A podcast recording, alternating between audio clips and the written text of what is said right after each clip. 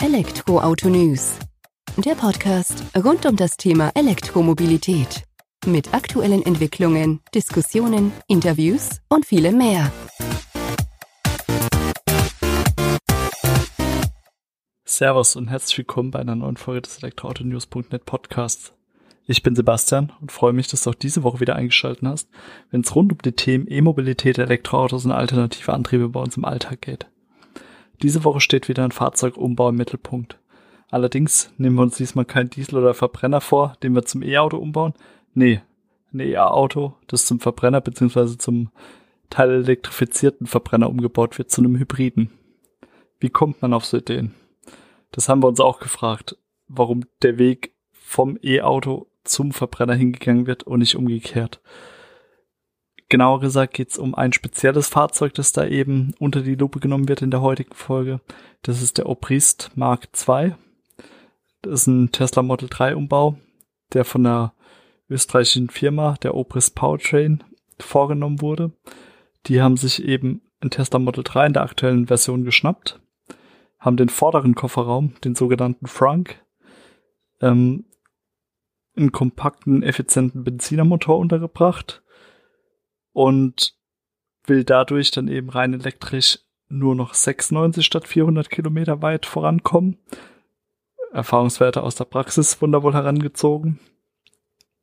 Soll dann aber dadurch, dass eben der Verbrennermotor mit dabei ist, der dann als Generator die E-Batterie auflädt, bis zu 1000 Kilometer am Stück fahren können. Aber eben auch nicht lokal emissionsfrei, nicht ganz so leise, wie es vorher war, auch bestimmt nicht so angenehm, sage ich mal, vom Fahrgefühl her, wie es bei einem reinen E-Tesla der Fall ist. Und ja, zu Beginn kann man schon mal sagen, aus meiner Sicht wird da das ganze Konzept des E-Autos ad absurdum geführt, wenn wir dann E-Auto nehmen und das wir zum Hybrid umbauen. Aber tauchen wir mal ein wenig tiefer in die Geschichte ein oder in die Details ein. Was hat Obrisk jetzt gemacht? Die haben einen Tesla Model 3 genommen und haben gesagt, okay, wir nehmen den 50 Kilowattstunden Akku, der drin ist, der aktuell auf den 2170 Zellen basiert und ersetzen den durch einen kleineren 17,3 Kilowattstunden Akkupack mit einem älteren Zellentyp. Einfach um Gewichtseinsparung gegenüber der Abwerkkonfiguration des Model 3 zu erreichen. Des Weiteren, wie gesagt, haben wir den vorderen Kofferraum genommen, der im Model 3 vorhanden ist, haben da einen platzsparenden, effizienten Zwei-Zylinder-Benzinmotor geschnappt und den dort eingebaut. Und zusammen mit diesem Ersatz-Lithium-Ionen-Akku, der jetzt verbaut ist, will Obrist eine maximale Energieeffizienz und unübertroffene Kompaktheit und Preisgestaltung bei diesem Fahrzeug erreichen. Wie rechnet man das oder wie wurde es vorgerechnet? Obrist ähm, hat aufgeführt, dass der kleinere Akkupack, den man eben da nimmt, den 17,3 Kilowattstunden Akkupack, den man verbaut hat, der kommt so knapp auf 2230 US-Dollar. Der Motor äh, schlägt nochmal mit 1340 US-Dollar ungefähr zu Buche, also kommt man in Summe bei 3574 US-Dollar raus. Und das wäre eben ungefähr 55 Prozent günstiger als die Kosten für ein 50 Kilowattstunden Batteriemodul. Rein rechnerisch mag das irgendwo hinkommen. Ob das dann immer noch so Sinn ergibt, ist natürlich die andere Sache. Jetzt ist Soprist aber eben der Meinung, dass der kleine Zweizylinder-Benziner, welcher bei Bedarf als Generator für die Batterie zum Einsatz kommt, stets im optimalen Drehzahlbereich arbeitet und mit einem perfekten Kraftstoff-Luft-Verhältnis daherkommt. Der Wirkungsgrad wird mit so um die 40 Prozent angegeben. Eine Abgasnachbehandlung sei daher nicht notwendig. Des Weiteren gibt Obrist eben zu verstehen, dass der Zweizylinder-Benziner nur ungefähr zwei Liter Benzin auf 100 Kilometer benötigt. Der CO2-Ausstoß soll rechnerisch zumindest bei 23 Gramm pro Kilometer liegen. Jetzt gilt es aber eben zu bedenken, dass dieser Benzinmotor oder Benzinermotor, der mit 54 PS, 40 Kilowatt daherkommt, ähm, nicht erst einspringt, wenn die Batterie leer ist, sondern lädt sie quasi auch schon im Fahrtbetrieb. Das heißt, sobald man über 50 kmh fährt, schaltet er sich dazu und lädt die Batterie schonend auf. So wird zumindest es von ähm, der österreichischen Firma verkauft. Die sagen, das ist natürlich ein Vorteil, weil was all die heutigen Akkus am allerwenigsten können, ist vollladen und komplett entladen. Nach vielleicht 500 Ladezyklen hat die Batterie deshalb nur noch eine Kapazität von 80 Prozent, so die Aussage von Obrist.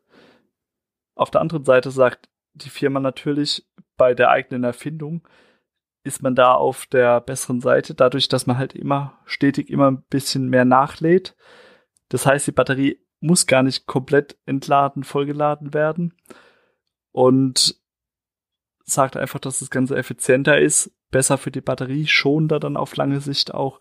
Und dass das sozusagen, ja, der beste Kompromiss wäre für Reichweite, bei den heutigen Reichweitenängsten, die es aus unserer Sicht eigentlich so gar nicht mehr gibt, mit aktuell über 24.000 öffentlichen Ladepunkten allein hier in Deutschland, 8.000, die seit letztem Jahr dazugekommen sind.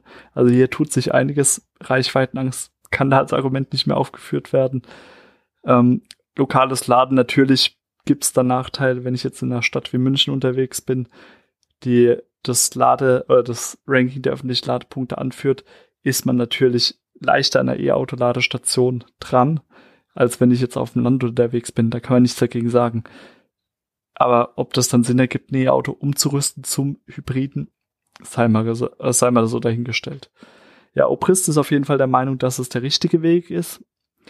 Deswegen plant man auch das erste Hyper-Hybrid-Auto, das im Jahr 2023 der Öffentlichkeit zum Kauf angeboten werden soll.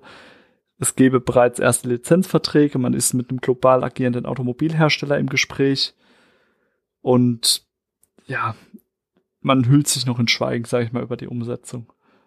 Von daher warten wir einfach mal ab, was Sache ist. Bisher haben wir halt eben auch nur das Tesla Model 3 gesehen, das umgebaut wurde und was bei uns im Portal doch für einiges an Aufsehen gesorgt hat.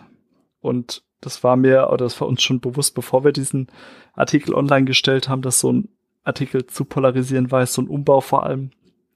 Weil, wie eingangs erwähnt, das ist ja kein Umbau vom Verbrenner zum E-Auto, was ja auch schon eine schöne Geschichte für sich ist, dass man dann gebrauchten Verbrenner umbauen kann, wenn man das nötige Kleingeld beziehungsweise Fachwissen hat.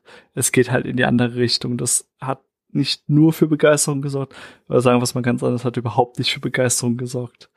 Und das nicht nur, weil es ein Tesla Model 3 ist, was umgebaut wurde, sondern generell, weil es nicht ganz nachvollziehbar ist für unsere Leser, warum überhaupt dieser Umbau angegangen wird.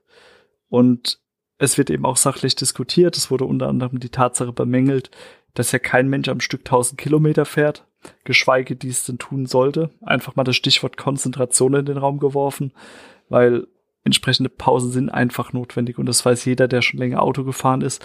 Und selbst wenn ich jetzt 1000 Kilometer auf einer Straße geradeaus fahren müsste, gut, beim umgebauten Tesla Model 3 würden wir wahrscheinlich vom Autopilot noch ähm, profitieren, wäre das gut, aber ansonsten braucht man einfach eine Pause. Und dann ist es halt so, da kommt jetzt wieder der Tesla-Vorteil ins Spiel mit dem ausgebauten Supercharger-Netzwerk, was wir hier mittlerweile auch in Europa ganz gut haben kann ich auch mal innerhalb von einer Viertelstunde bis 20 Minuten wieder genügend Leistung für die nächsten paar Kilometer Strecke aufladen. Und für mich ein großer Pluspunkt, was man ja auch vergisst, das E-Auto ist ja nicht nur lokal emissionsfrei unterwegs in Bezug auf CO2, sondern wir sind ja auch in puncto Lärmemission lokal so gut wie komplett ruhig unterwegs, was ja gerade in der Stadt, wo doch so viele Fahrzeuge unterwegs sind, ein wahrer Segen ist, wenn da mehrere E-Autos hintereinander mal wegfahren. Das muss man schon sagen. Und ja, beim Lesen der Kommentare da unter dem Artikel, den ich auch in den Show Notes dann verlinke, kam dann doch der ein oder andere, ja, außergewöhnliche Vorschlag. Unter anderem hat ein Leser vorgeschlagen, als Upgrade bietet er ein Downgrade auf den Hamster Range Extender an. Sein Vorschlag war, dass man dem Frank also im vorderen Kofferraum, etliche nachtaktive Kampfhamster unterbringt. Die können dann nachts in ihren Hamsterrädern rennen, über einen Treibriemengenerator die Akkus wieder aufladen und am nächsten Tag kann man wieder fahren. Gab dann natürlich auch Diskussionen, wie man die richtig füttert und in puncto Tierschutz, ob da alles so am Start ist, aber ja, müssen wir mal gucken. Spaßiger oder interessanter war da noch der Vorschlag, dass man ja auch den Obrist Mark II nehmen könnte und vom Hybriden zum Elektroauto umbauen könnte. Sprich, man nimmt den Verbrenner wieder aus dem Frunk vorne raus, baut einen neuen Akku der aktuellen Generation ein oder Generation 220, äh, 222 und schon fährt man 650 Kilometer rein elektrisch mit dem Auto. Und den Zusatzakku kann man dann auch nehmen, um zusätzlichen Holzvergaser anzutreiben, falls denn jemand braucht. Ist natürlich auch nicht die Lösung. Aber wir halten es da Gali, unser Leser, der hat nämlich erkannt, das Problem ist nicht der Hybrid oder das Hybrid-Konzept an dem auch viel bemängelt wurde im Portal. Nee, das ist ja schon richtig. Es ist vielleicht einfach nur das falsche Fahrzeug, das da zum Hybriden umgebaut wird. Also er verweist dann eher auf jetzt BMW-Hybriden beispielsweise oder auch andere Marken, Modelle, die am Markt eben erhältlich sind, wo auch aus unserer Sicht wesentlich mehr, Sicht äh, mehr Sinn ergeben, die zu erwerben, die einfach von Grund auf als Hybrid gedacht sind. Und nicht ein E-Auto zu nehmen, das ich dann umbau künstlich dazu. Muss nicht sein. Also festhalten lässt sich zwar schlussendlich, dass ein interessanter Ansatz ist, das Tesla Model 3 zu modifizieren, indem man auf kleinere, leichtere Akkumodule setzt und einen Motor einbaut. Aber den Sinn eines E-Autos führt man damit allerdings echt ad absurdum. Und von daher können und wollen wir das Ganze nicht so unterstützen. Betrachten es natürlich weiterhin, wo die Reise von Obrist hingeht und ob sich denn durchsetzt, dieses Konzept mit dem Tesla Model 3 Umbau nicht. Man hat zumindest für genug Aufsehen gesorgt und auf die eigene Marke aufmerksam gemacht. Aber ich glaube nicht, dass es zumindest in großer Stückzahl am Markt ankommt. Mich würde natürlich noch interessieren, was du davon hältst. Hinterlass doch einfach einen Kommentar dazu in dem dazugehörigen Artikel, den ich in die Show Notes jetzt packe. Und freue mich von dir zu lesen oder von dir zu hören. Das war's dann auch schon. Eine kurze und knappe Folge heute. Knapp 12, 13 Minuten, die wir jetzt uns über den Umbau vom E-Auto zum Verbrenner unterhalten haben. Mal was ganz anderes. Und ja, mir bleibt nicht viel zu sagen, außer vielen Dank fürs Zuhören. Mach's gut, bis zum nächsten Mal. Ciao.